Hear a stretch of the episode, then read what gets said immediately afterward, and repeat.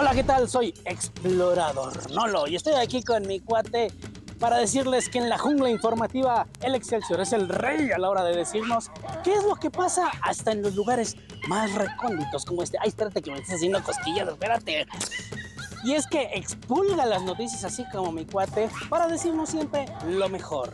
Ahora, vámonos de vuelta al estudio con Enrique Indiana Jones Villanueva. ¿Qué está pasando para allá, Enrique? Ay, espérate, que me estás haciendo cosquillas.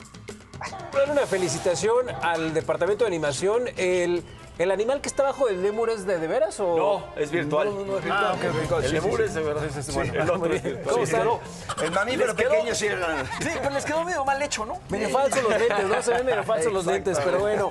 Oiga, pues gracias por estar con nosotros. Vamos a picar la noticia. Y miren, de verdad, híjole, seguimos pendientes de lo que está sucediendo en Turquía.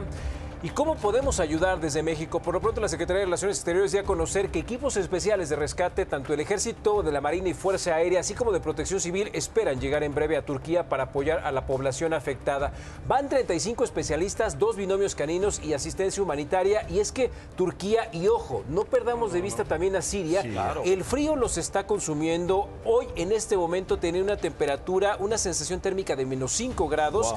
Y bueno, también los caminos están cerrados, hay falta de alimento. Incluso el gobierno de Turquía le dijo a todos los panaderos, señores, por favor, todo el pan que tengan, regálenlos, ayuden a las personas. Por supuesto. Interesante y a la vez preocupante porque es también una de las primeras veces en donde todas las tragedias y las virtudes se registran en video, desde y dentro de los edificios. Es increíble.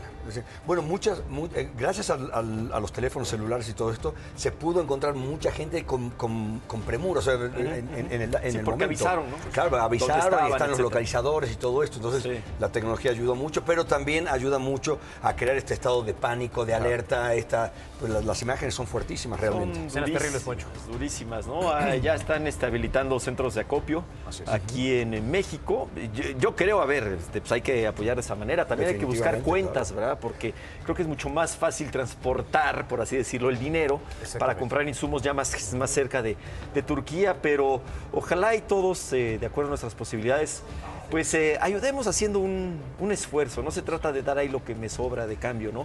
Sino pues, un- meter un poquito Aparte nosotros de aquí en México ya sabemos, ¿no? sabemos de qué se trata esto. Y sabemos la ayuda este, internacional, cómo supuesto. puede hacer la diferencia. Esta historia llamada Turquía-Siria está llena de claroscuros. Vamos a una de las tragedias que ha dado la vuelta al mundo. Es esta desgarradora imagen que vamos a ver a continuación, en donde un hombre grita desesperado en busca de su hijo que está debajo de los escombros. Vean este momento y ahorita les cuento en qué terminó todo.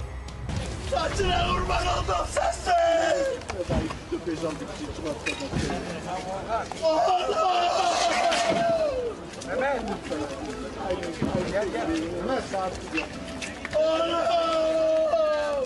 Ben öyleydim.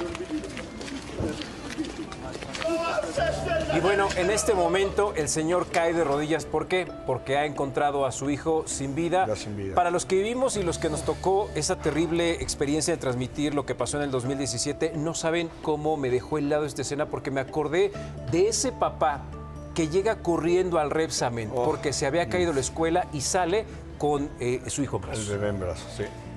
Caramba, pues, qué decir, ¿no? Ojalá y ese muchachito, no sé qué era, un muchachito, una muchachita, pues no haya sufrido mucho. Y por otro lado, Ojalá. también tenemos esperanzas. En el siguiente video vamos a ver cómo un bebé de tres años es rescatado con vida entre los escombros allá en Malatia, uno de los epicentros de la tragedia. Vean nada más.